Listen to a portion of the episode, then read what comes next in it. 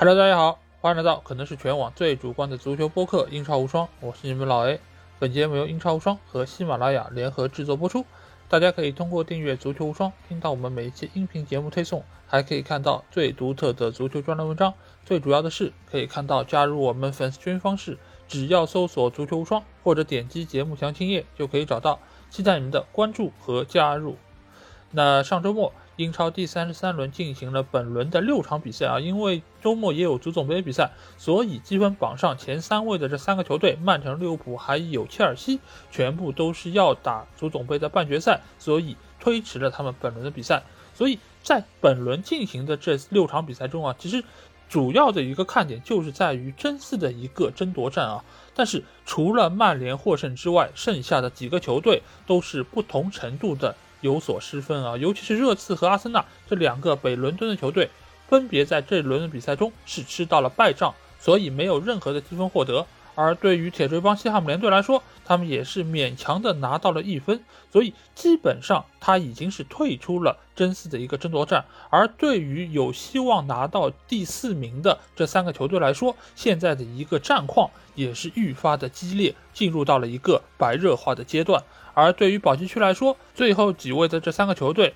只有伯恩利队是拿到了一分，剩下两个球队金丝雀诺里奇还有沃特福德都是吃到了败仗，所以基本已经是锁定了两个降级的名额。而刚刚解雇了主教练肖恩戴奇的伯恩利队，尽管是拿到了一分，但是这个对于他们球队来说仍然是不够解渴，毕竟。他们和积分榜上最接近的对手埃弗顿队还差三分，而且他们要多赛一场，所以目前来说，整个降级区的一个情况也已经是逐渐的明朗了起来。那这期节目我就会按照比赛开始的顺序来和大家一一盘点这六场精彩的比赛。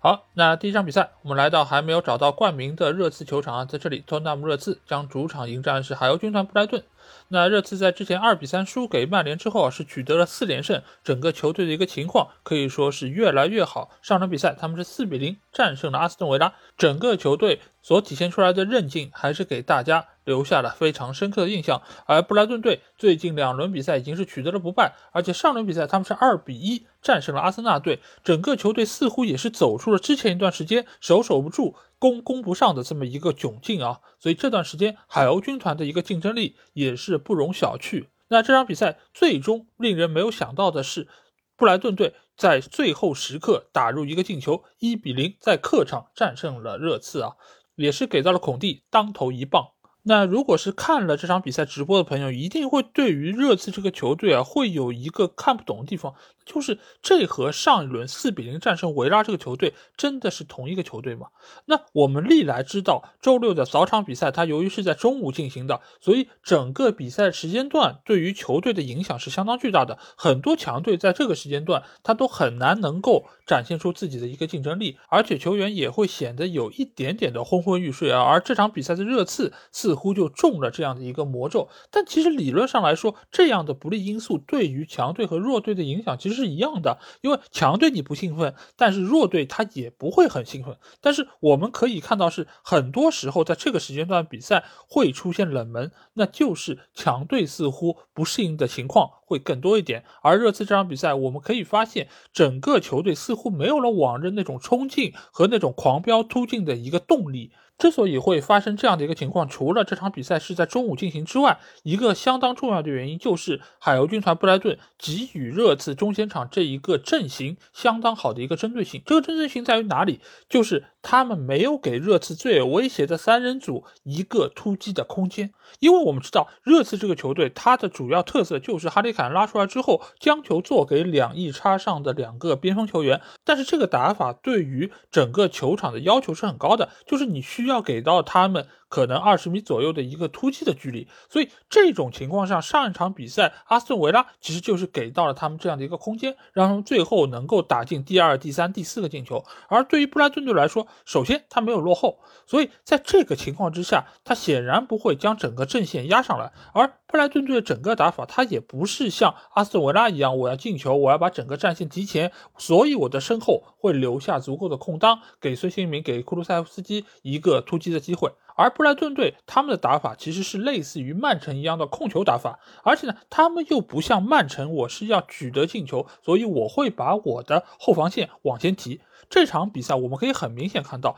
哈里凯恩的身边永远有人，孙兴民和库卢塞夫斯基都被对方的防守球员所围绕。所以这个时候，你即便霍伊比尔能够持球，本坦库尔可以控球，但是你要真正的把球给到本方前锋球员，难度是很大的。即便拿到球，你也没有办法转身，或者说很有针对性的穿透对方这个防线。再加上布莱顿队本身他的中场线的能力就是不弱的，所以在这个纠缠的过程中，每一个热刺球员打的都非常的别扭。一方面是因为他们在这个时间段不断的在和对方拼身体，没有办法发挥自己己的优势；另外一方面，每当他们想要能够实施进攻的时候，似乎出球又是出现了很大问题。因为布莱顿队中场的一个拦截能力也是相当强的，所以这个时候很容易就被对方将球断下之后发动反击。而布莱顿队，我们知道他们中前场几个球员其实很有特点的，一个就是特罗萨德，他在中场的一个脚法以及他的一个盘带都是相当出色的，再加上上一场比赛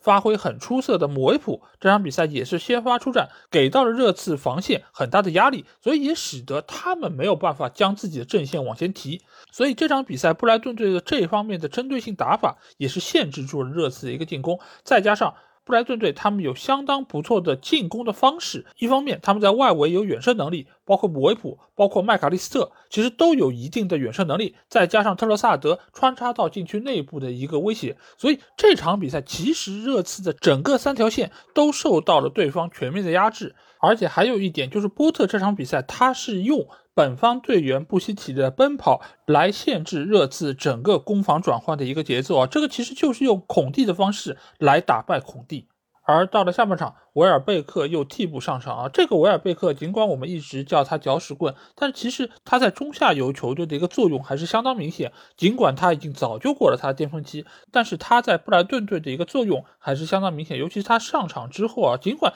他的身体条件。或者说他弹跳力以及他的整个突进能力都没有办法和他的巅峰期相提并论，但是他在场上的作用以及这个搅局的能力还是能够给到海鸥军团相当大的一个支援。所以，我们也可以发现，在这些中下游球队中，总有那么一个搅局的前锋球员啊，就比如说沃特金斯，就比如说乔丹阿尤。你进不进球其实倒也没有那么重要，但是你如果能在场上把局面搅浑，能够把对方的阵线带乱。那你其实就是发挥了你的作用，所以这场比赛维尔贝克上场之后，他的效果也是非常明显，也使得最终特罗萨德在比赛结束之前打进了一个制胜进球，使得热刺队无奈的吞下了失利的苦果。而这场比赛失利之后，使得他们已经将之前积攒下来的优势消耗殆尽啊！目前来说，热刺领先曼联和阿森纳队三分。但是阿森纳队还少赛一场，所以他们其实，在积分榜上并没有太大的一个领先优势啊。唯一的一个小小的优势就是他们领先两个球队十个净胜球。这个用以前福格森的话来说，这个相当于是零点五分的一个优势啊。所以目前来说，热刺仍然是在争四的局面下最靠前的一个球队。但是身后的两个追赶者已经越来越近，毕竟积分差距已经缩小到只有一个胜场。而布莱顿队真正已经是做到了无欲无求，他们每一场比赛其实打的都没有负担，能不能赢下来其实也没有那么重要。你再输我也不会降级，我再赢我也进不了欧冠区。但是对于波特实验阵容以及对于整个球队的调教来说，这几场比赛的一个胜利还是有相当的参考价值。所以布莱顿队在接下去的几轮比赛中，已经可以提前进入到享受比赛的一个阶段。好，那下场比赛我们来到是老特拉福德球场，曼联将主场迎战是金丝圈诺里奇啊。那这场比赛的一个基本情况，我们在上一期的英超无双节目中已经和大家仔细的盘点了。那节目一经发出，就收到了很多朋友热情洋溢的留言啊。那在这个地方其实也有很多一些想法，我觉得想要在这里和大家聊一聊。就是一个朋友就是意思就是我是一个比较委婉的罗黑啊。那我觉得，呃，在这期节目中，其实我对于 C 罗的表现还是给予了相当大的肯定，当然肯定没有很多。罗吹吹的那么狠啊。那现在我就发现，好像当你在吹一个球员的时候，你吹的不够狠，好像也很容易被当成是对方的对立面啊。就是好像你在说一个球员好的时候，好像有一套规定的模板，就是你如果不按照这个形式吹啊，不说他是永远的神，你不说他是扛着曼联在前行，就好像你已经是站在了。球迷的对立面，你好像这个姿势就不对，你好像整个对于他的肯定也并不是那么的发自内心啊。这个我觉得其实也大可不必，因为我在节目中也说了，就是现在对于 C 罗的肯定、褒奖以及吹他的人，真的已经不多我这一个了。所以在这个时候，反而是比较冷静的态度，以及我能够抽离出这样的一个热情上脑的这么一个氛围，我觉得反而是一个更加好的事情，而且。为什么会有这么多人都不相信我是罗粉呢？就是我在喜欢 C 罗的时候，我在对于他无比欣赏的时候，其实很多听众可能都还没有开始看球，而这么一路以来，我看着他一步步成长到现在的这个样子，而且到现在已经三十七岁了，仍然活跃在足坛，我当然是非常的欣喜。只是再欣喜、再喜爱，我再粉他，我也不会无时无刻的说他的好。就像你对于你家的孩子一样，就是你当然是无比的喜爱他，你当然是会把你所有的爱都倾注给他。但是你如果看到他的问题，你看到了他对于俱乐部可能会造成不好的影响，那你难道不会说一下你孩子吗？你难道不会指出这个问题吗？为什么在这个时候你需要不断的在重复你对他的爱呢？你的爱是做出来的，不是说出来的。如果你在他做了错事或者不那么合适的情况下，你不说出来，你不指明，那你只能是一种溺爱，你只能在不断的捧杀的过程中，最终看着他走向失败的深渊。那在这场比赛中，C 罗表现是很好，我也给予了我的肯定，那这就足够了。你为什么要让我每一秒都在吹他呢？那另外一方面就是说到了我对于。马奎尔的评价，因为马奎尔其实我是觉得他这场比赛没有太大问题啊。当然，有些朋友觉得我是在给他洗。你如果觉得我的观点不对，你觉得我对于那几个场面的分析是不对的，那。大可以把这个事儿拿出来聊。你觉得哦，他就是失位了，他就是在哪个地方做的不够好，或者说就是由于他的漏人造成了最终失球。OK，没问题。即便你说的再没有道理，我们可以基于这个现实，我们来进行讨论。其实对于足球讨论本来是一件很单纯的事情，但为什么一上来就要觉得我是在给他洗呢？为什么一开始就要假设立场呢？就好像我说出了他所不认同的话，我就是站在了他的对立面，我就不是曼联的粉丝，我就不是一个真正喜爱曼联的人，我就可能是梅西派来的。为什么要立场先行呢？很多事儿其实我们基于足球的理解是不一样的。那这个时候我们就基于这个现象来直接讨论就可以了。为什么上手就要说我是在给航母洗地，我是在那边吹阿兰加？你不认同？你可以就这个事件我们来讨论，不要一上来就扣帽子。我觉得这个事情其实是相当不好的。其实我一直觉得互联网是一个非常不错的形式，它能够让每个人说出自己想要说的话，但是仅此就已经足够了。为什么你要强迫对方也来接受你的意见呢？我一直觉得互联网是一个给我能够发出声音，然后寻找我同伴的这么一个网络，而并不是我用来说服所有人的一个网络。在这个时候，我说出我的意见，同意不同意，你都可以来跟我交流。但是你如果上手就给我扣帽子，甚至于有一些非常极端的评论，那我觉得这样就不合适了。不管是对我还是对任何人，当然也有一些比较友善的网友啊，也给了我一个流量密码。他说你遇到裸粉，你说接下去的一段话可能会更加合适啊。那好吧，那我就用我的嘴来读一下以下这段文字啊，算是我对于所有裸粉的一个回应吧。啊！我罗以三十七岁的高龄，凭借一己之力，在队友、主教练、管理层特别拉垮的不利条件下，强行带领曼联争四。我罗是曼联的救世主，足球历史上最佳球员，足球之神。现在的利物浦正在瑟瑟发抖，祈祷我罗少进几个球吧。如果这样是你们想要听到的，那我觉得我也已经满足了你们要求。你们这下可满意了吧？好，那下场比赛我们来到是圣马力球场，在这里，拿普顿将主场迎战是阿森纳队啊。那圣徒已经经历了五轮不胜，而且在其中是输了四场。上轮比赛是零比六惨败给了切尔西队啊，整个球队好像只有一脚射门是打中了门框范围。所以最近一段时间，哈森许特尔的球队似乎是遇到了比较大的问题啊。而对于阿森纳队来说，自从战胜了维拉之后，已经是收获了两连败啊。而且上轮比赛他们是在占据一定优势的情况下，一比二输给了布莱顿。队整个球队，你可以说他们是遇到了一定的问题，但是也不至于说好像要经历两连败这样一个情况啊。所以这轮比赛遇到南普顿，可以说阿森纳队是觉得找到了一个软柿子啊。但是最终结果我们会发现，当他们一口咬下去的时候，哎，他们发现自己是咬到了一块石头上啊，不但是崩掉了牙，而且也是让之后的比赛可能是蒙上了一丝阴影啊。但是纵观整场比赛的数据统计，我们会发现阿森纳队其实打的还是相当不错。他们是全场贡献了二十三脚射门，是占据了绝对意义上的优势，而且控球率也是达到了百分之七十五点七啊，超过了四分之三，这是一个相当厉害的一个数据。但是最终他们为什么会输球？你当然可以把责任归咎到对方有一个开了挂的门将，那也就是弗雷泽·福斯特，因为在这场比赛中他确实是分出了。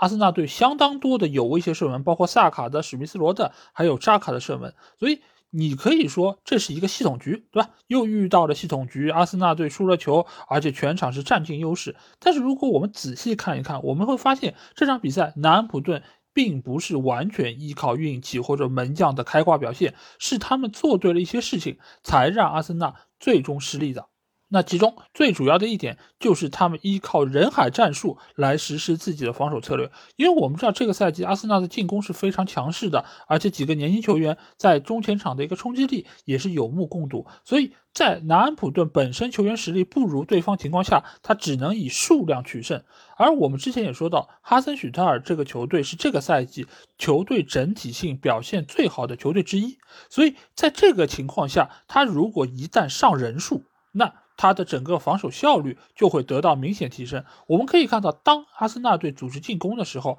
南安普顿整个后防线基本上都是落位在本方三十米区域之内，所以你经常能够看到在禁区附近，南安普顿有九个球员在那边实施防守，来围剿阿森纳队的进攻线。所以这个时候，对于枪手来说，他们的进攻的推进就相当有难度。而且我们也说了，最近一段时间，阿森纳队是面临了一个缺兵少将的一个情况。这场比赛尽管他是重新将扎卡拉回到中场，但是整个中间场的配置仍然是出现了一定问题。后腰位置是洛孔加以及厄德高，他这次是排出了三中场的一个情况。前场的三个球员派上是恩凯蒂亚、萨卡以及马丁内利。所以，并不是本赛季他们最为擅长的，也是磨合时间最长那套阵容。再加上左边后卫上的是塔瓦雷斯，所以你很难说这套阵容是阿森纳队最为惯用的或者收效最好的这套。再加上南安普顿这次是主场作战，我们知道圣徒的主场还是有相当程度加成的。他们经常能够在客场输个零比九，但是在主场的战绩一直以来都是相当不错的。如果只统计主场战绩的话，那南安普顿可以排到第九名，这个对于一个中游球队来说是一个相当不错的成绩。但是我们回过头来要想想，如果只是他们的进攻做的不够好，那最起码他们还可以收获一场零比零。但是最后为什么他们能够输球呢？一个非常重要的原因就是他们这场比赛在防守端也并没有做的那么的天衣无缝。我们可以来看一下阿森纳队失的那个球，那个球其实是来源于一个角球被顶出之后的一个二次进攻。这个球其实我觉得在。整个阿森纳队防守方面其实出现了非常大的一个问题，这个问题是什么？就是防守思路的不统一。因为这个球其实南普顿是非常勉强的够回到禁区之内，这个时候阿森纳队其实是想要造越位的，但是没有想到在禁区之内还有拖在最后的加布里埃尔，所以使得这次进攻成为了一次反越位。而当我刚想要怪罪到加布里埃尔的时候，我发现，哎。居然从后面还有一个后卫，这个是怎么回事？这个是因为在角球防守过程中，本怀特被对方挤出了底线，所以当时他是摔在场外的。而当他意识到对方进行了二次进攻，所以赶紧从地上爬了起来，又跑进了赛场之内。而这个时候，他的这个进场会造成阿森纳队反越位的彻底失败。所以南普顿压根儿不用担心自己会越位，他们可以非常轻松的将球导到中路，最终实施射门。而这个球贝德纳雷克又是打得非常的精彩，将球打入了上角。而这个时候，尽管本怀特是意识到了防守的问题，他赶紧是补了上来，但是也已经为时已晚，最终造成了这个失球啊。所以在这个中间，我们可以看到阿森纳队在几方面其实都出现了混乱。一方面是加布里埃尔本身他的造越位就出现了问题，另外一方面。本怀特摔出场外之后，裁判当然没有吹停比赛，因为他觉得这并不是一个犯规。但这个时候，本怀特就不应该再在场外有过多的耽搁，他应该第一时间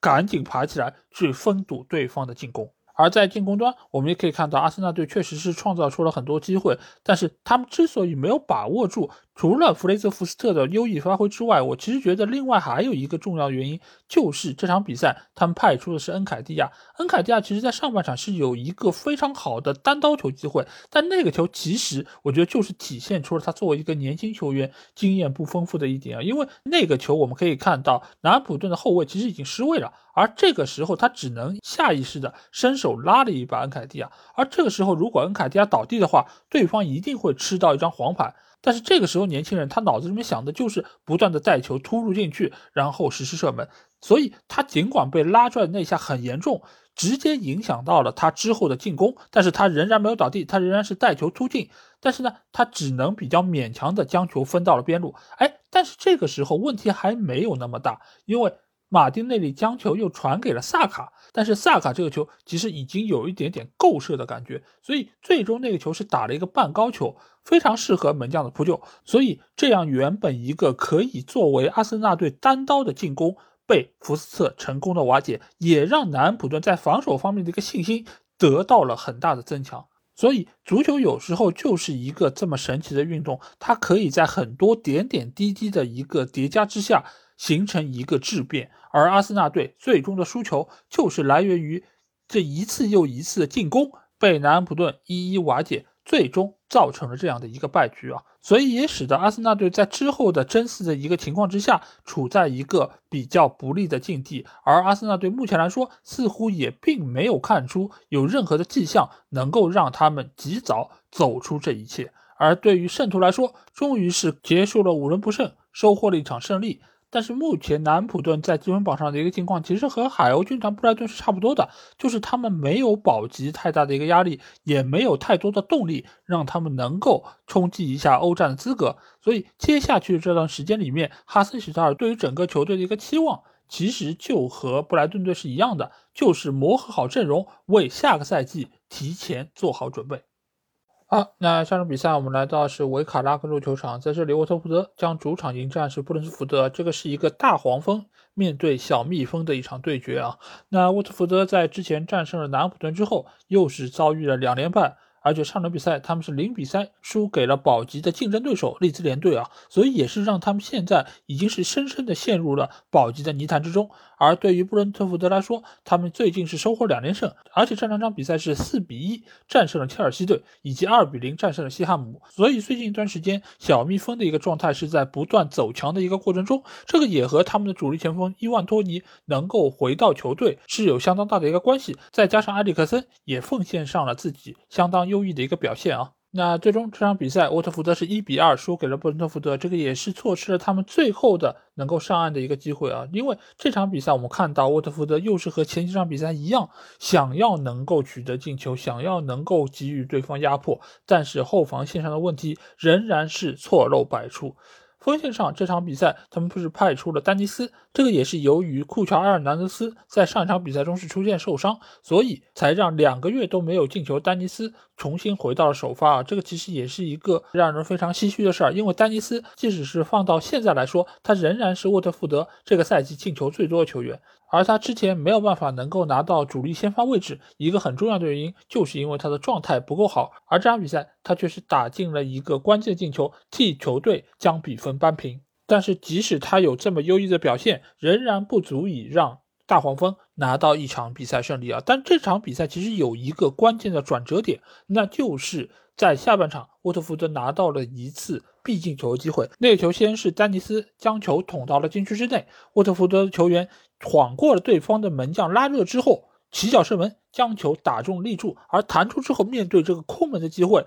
一脚将球射向了看台啊！这个球也是最终让沃特福德内心憋着一口气，是一泻千里啊！因为我们也知道，很多时候你要做成一件事儿，尤其是在相当艰苦的一个环境之下，你是需要自己努着一股劲儿的。而如果这么好的一个机会你也把握不住，那一定会对于信心上是一个相当大的打击。而就是因为这样的一个球没有把握住，使得之后布伦特福德发动了一次反击机会，拿到了一个任意球，最终是将比分再次超出，拿下了这场关键的比赛。而且这场比赛沃特福德在防守端可以说再次是体现出了他们极大的问题。就是两个球全部都是丢在了定位球防守上，一个是场外的界外球，也就是我们俗称的手榴弹，将球扔到禁区之内；一个头球后蹭给到了中路无人盯防的诺尔高，将球打进。这个球我们可以很明显发现，诺尔高所处那个位置周围没有任何人去盯防，尽管人是在的，但是没有一个人想到去盯防他，也没有人觉得这是一个危险的位置，所以你也可以发现。这样的场面无数次的出现在了沃特福德禁区之内，包括最后丢掉的那一个任意球，那个任意球可以说是沃特福德这场比赛失误的一个集大成者。为什么这么说？我们可以看一下那个球罚出来之后，非常多的布伦特福德球员他是冲的非常的靠上的。为什么他们能这么做？因为他们不担心越位。那又是为什么他们不用担心越位呢？因为你会发现在这个任意球主防之前。布伦特福德有一个进攻球员，他是慢慢的在往禁区底线方位移动，而这个时候沃特福德有一个球员想要去盯防他，所以也是跟着他不断在往底线方向移动。所以这个时候，但凡是有任意球能够传进来，就不存在有越位的情况。这个防守球员是谁？这个防守球员就是这场比赛进球的丹尼斯。你可以说他很尽心尽责。他想要盯防对方的进攻球员，但是如果你是一个防守球员，你就不会这么做，因为你知道这个会让本方的越位线往后推进很多，使得对方完全处在一个不越位的情况下。你说这样的防守业余吗？相当业余。但在这个时候，很多球员其实已经没有办法来思考这一点了。最终因为这样或者那样点点滴滴的一些问题汇总起来。造成了沃特福德输掉这场比赛，而这场比赛又是这个赛季沃特福德多场比赛的一个缩影。所以你可以说沃特福德不是这个赛季最差的三个球队之一，但是最终结果让大家知道这个球队确实问题很多，而且换了多名教练之后也没有得到妥善的一个解决。所以目前来看，他们降级这件事儿几乎已经是盖棺论定了。而对于小蜜蜂来说，由于最近一段时间优异的一个发挥，所以他们也已经基本宣告了能够保级成功。这对于一个小球队，而且又是以英冠第三名附加赛拿到升级资格的球队来说，是非常难能可贵的。但是对他们来说，也和很多升班马一样，真正的考验要等到来年，也就是下个赛季，到时候才是检验他们成色的最佳舞台。好，那下场比赛我们来到是圣詹姆斯公园球场，在这里纽卡斯尔联队将主场迎战是莱斯特城啊。那纽卡最近一段时间的表现并不是特别理想，他们是经历了三连败。不过好在上轮比赛他们是一比零战胜了狼队，终于是收获了久违的胜利啊。而莱斯特城最近一段时间表现是不错的，他们已经取得了三轮不败，而且上轮比赛是二比一战胜了水晶宫队。但是他们周中刚刚经历了欧协杯的比赛，是二比一战胜了阿因霍温，挺进到了四强，将会在半决赛中面对的是意甲劲旅罗马队啊。所以对于罗杰斯来说，这个赛季的一个重点项目肯定是欧协杯。那这场比赛最终我们可以看到，纽卡是占据了主场优势，是二比一战胜了莱斯特城，拿到了三分，取得了两连胜啊。那我觉得这场比赛纽卡最终能够获胜，非常重要的一点就是他们在体能方面相比于莱斯特来说是占据了极大的优势，他们是以逸待劳的一个状态。那这场比赛其实莱斯特，我个人觉得打的是不错的。尽管他们是派出了相当多的替补球员，但是仍然在整场比赛中和纽卡是打的有来有往，某种程度上算是势均力敌啊。而且这场比赛他们是先取得进球的一方，依靠一个定位球的配合，最终由卢克曼在禁区之内抢射取得了进球。这个球我们也可以发现，纽卡其实在防守端的一个人员是不缺的，但是最终由于莱斯特这是一个计划过的一个任球配合，所以他有效的避开了这些防守兵力，给到了点球点附近一个真空地带，所以卢克曼能够后插上，最终将球打进。所以这个球你可以说是莱斯特在定位球战术上的一个成功，也可以。说明纽卡在防守端仍然是有一点点的问题，而很快纽卡就发起了如潮的反攻啊！因为在主场嘛，他们本来在气势上就是更胜一筹的，而就当他们失球没有多久，他们就迎来了一个扳平的进球。这个进球其实非常的偶然啊，因为这个球其实已经是被对方门将舒梅切尔给拿到了，但是我们也可以很明显看出，这个球他其实拿得很尴尬。为什么这么讲？因为他是两腿。磕在了这个球上，所以他其实并没有完全控制住这个球，而这个时候躺在地上的吉马良斯非常敏锐地捕捉到了这一点，连捅三下将球捅进了球门。这种处理方式其实是非常典型的巴西人的方式，因为他们不管人处在一个怎样的状态，用身体的哪个部位，他们都有一个信念，就是要将球打进对方球门。而这个时候，舒梅切尔显然不如他这么的有社会经验，也不如他。有这么好的一个敏锐的洞察力，所以在这个时候将比分扳平，给予了纽卡整个球队信心上相当大的一个提升啊！这场比赛吉马良斯先发出战，可以说是整场比赛纽卡表现最好的球员，因为我们可以看一下他的数据统计，他是贡献了全场最多的进球，贡献了全场最多的射中球门的数字，以及。他也是在对方禁区之内触球次数最多的球员，所以他的种种的表现都是最终纽卡能够拿到三分相当重要的一个人物。再加上他们这个赛季表现异常出色的乔林顿，组成了这一个相当坚实的中场线。给到了中前场很大的一个支援，但这场比赛我觉得，如果说吉马良斯是表现最出色的球员，那有一个球员，我觉得是纽卡这场比赛表现最糟糕球员，那就是圣马克西曼啊。因为圣马克西曼以往是作为纽尤卡一个非常锐利的尖刀，无论是在突破还是在射门方面都有相当不错的一个发挥。但这场比赛似乎他是有一点点像肌肉男附体了，因为肌肉男我们知道他的带球能力相当强。但是他的传球，他的转化机会能力是相当糟糕的。而这场比赛，圣马克西曼他的带球多次被陷入到了一个死胡同，就是带着带着，周围的防守球员越来越多，使得他能够控球的空间就进一步的被压缩，最终只能选择很勉强的将球传出来，或者说是被对方断掉。所以这场比赛其实纽卡的机会是相当多的，但是有很大一部分都被。圣马克西曼所挥霍，直到他被换下场之后，换上来的生力军威洛克，使得整个纽卡在这条边路的打法变得异常的简单。因为我们也知道，很多控球好的球员、盘带好的球员，他是相当厉害，他能够很有效的吸引对方的防守兵力，但是另外一方面也会拖慢整个进攻的一个速率，因为他打的太复杂，他打的太黏，就如同格里利什，就如同其他的那些带球很好的球员一样。这个其实是他们身上的一个双刃剑，你可以说是很好的地方，也可以说是对于球队有极大伤害的一个点。所以威洛克上场之后，才能够造成最终在伤停补时打进那个进球，因为他能够快速通过中场，用他最简单直接的突破，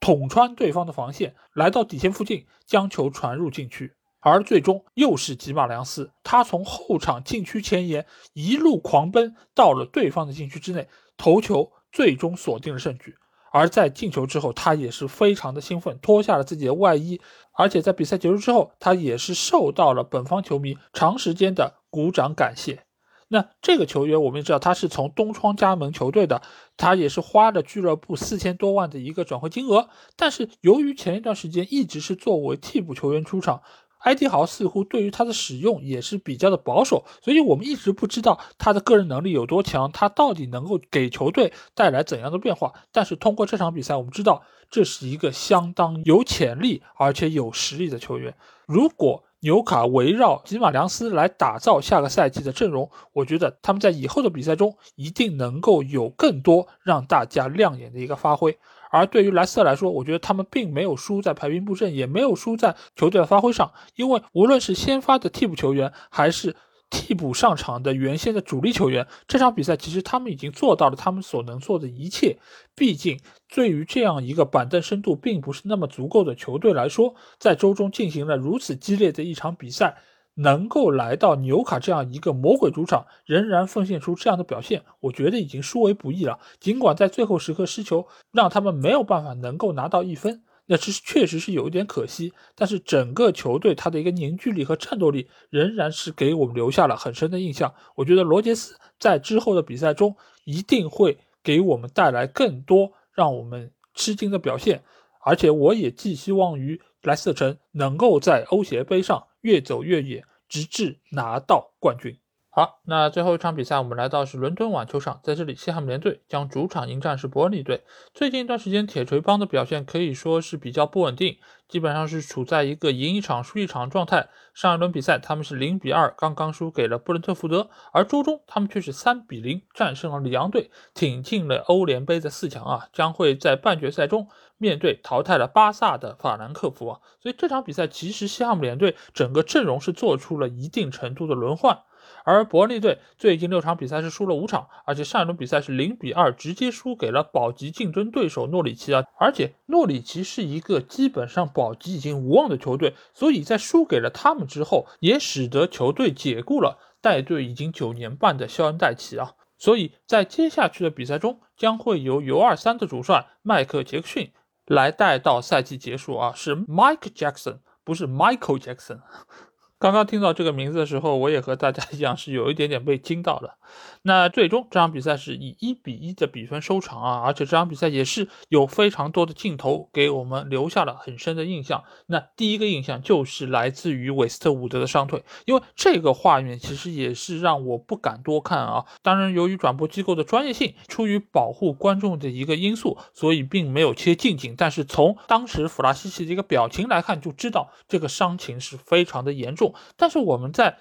韦斯特伍德下场时候，还看到了他微笑的一个状态，可以看出，尽管他是遭受了非常大的一个身体上的一个创伤，但是他整个人的心态还是非常的乐观啊。所以这个也是这场比赛非常不幸的一个画面啊。但是整场比赛从两个队伍的一个竞技状态来看，西汉姆联队显然他们是受到了周中欧联杯的一个影响，整个球队的一个兴奋程度是比较差的。而在这个时候，急于想要保级的伯利队，他们是展现出了非常强的一个。求胜欲望，所以在整个上半场，他们其实是创造出了很多不错的进攻机会，包括在上半场的尾声阶段，他们打进了一个进球，取得了比分的一个领先。这个球是来自于一个角球配合，杰伊罗兹里克斯的头球打中了横梁弹出，韦格霍斯特补门成功啊！而且在进球之后，韦格霍斯特也是指了一指场边，意思就是我要把这个进球。奉献给受伤下场的韦斯特伍德，所以整个球队目前在团结性方面是没有太大问题的，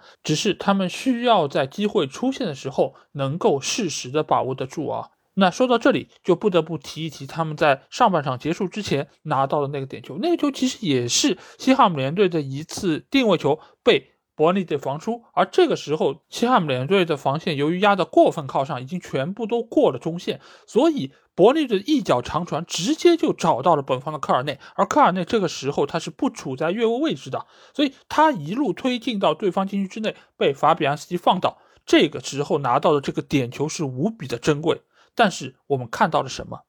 我们看到了科尔内将球从将要主罚点球的杰罗手中抢了过来。他想要主罚这个点球，他有非常强的主罚点球的一个欲望，但是最终结果是他将球打偏出界啊！这个球我觉得有几方面值得一说，一方面是这个球是伯恩利队本赛季拿到的第一个点球，所以对于主罚的球员来说是没什么经验的。科尔内也是第一次站到点球点上来主罚这个非常关键的点球。另外一方面，为什么杰罗能够将主罚权交给到科尔内？我其实一直对于在比赛场上抢罚点球这件事是有非常强的一个不满，因为这个是在挑战球队的一个既定计划。因为其实，在赛前都讲好的，谁来主罚点球，谁来主罚任意球，谁来主罚左侧或者右侧的角球，这个都是教练在赛前都安排好的。而这个时候有人跳出来来抢这样的一个主罚权，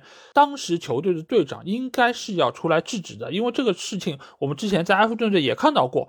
理查利森想要抢卡维特卢因主罚点球，而这个时候科尔曼会出来把他推开，说你不要抢点球，这个是说好的，这个是球队的安排，你应该服从。但是这个时候，我不知道为什么科尔内问杰罗要了这个主罚权，杰罗就给了，而伯利的队长塔夫斯基也并没有上去有任何的劝阻或者说是干扰，啊，就让科尔内去罚了这个点球。当然，我并不觉得这个和他最终没有罚进有什么关系，因为不管罚进还是没罚进，你违反了这个规则就是违反了，科尔内都应该在赛后受到球队的处罚。当然，这个时候我相信科尔内自己内心的一个难过程度，应该是要比对于他的惩罚更加严重一点，因为他让球队错失了这样一个拿到三分的机会啊。但是另外一点，我还要说，就算这个点球罚进了，其实伯恩利队也不会取得这个比分。为什么？因为在主罚的那一刻，韦格霍斯特已经提前进入了禁区，而且相当的明显，这个球就算打进，也会被吹出来重罚。所以这一切的一切都显示出了现在这样的一个伯利在比赛经验上是相当不足的，所以也造成了他们在下半场受到了对方非常强烈的一个反扑。随着西汉姆联队在下半场换上了部分的主力球员，整个球队的一个进攻态势也是得到了相当大程度的一个缓解。当然，在这个时候，在整个球队体能不足、兴奋程度不够的情况下，什么能够让他们取得进球？那就是他们赖以生存的定位球，因为西汉姆联队他的定位球得分的数据是相当不错的，所以每当他们在球队没有办法打开局面的情况下，定位球一直都是他们非常好的一个手段。而这场比赛又是依靠定位球，依靠在禁区内身材非常高大的索切克的头球，最终将比分扳平。而在之后的比赛中，西汉姆联队又组织起了多次有威胁射门，但是这个时候伯恩利队最可靠的一个男人站出来，那就是他们的门将波普。波普在这场比赛中的表现可以说是神一般的，因为他扑出了安东尼奥的劲射，又挡出了迪奥普非常刁钻的头球，最终也在最后时刻他挡出了安东尼奥的单刀，最终使得球队能够拿到一分啊。尽管在这样的一个局面下，他们拿到一分，对于他们的保级来说，并不会有太多的一个帮助，但是总比输球好。因为这样一场比赛，在西汉姆联队占据数据上绝对优势的情况下，能够拿到一分，已经是殊为不易啊。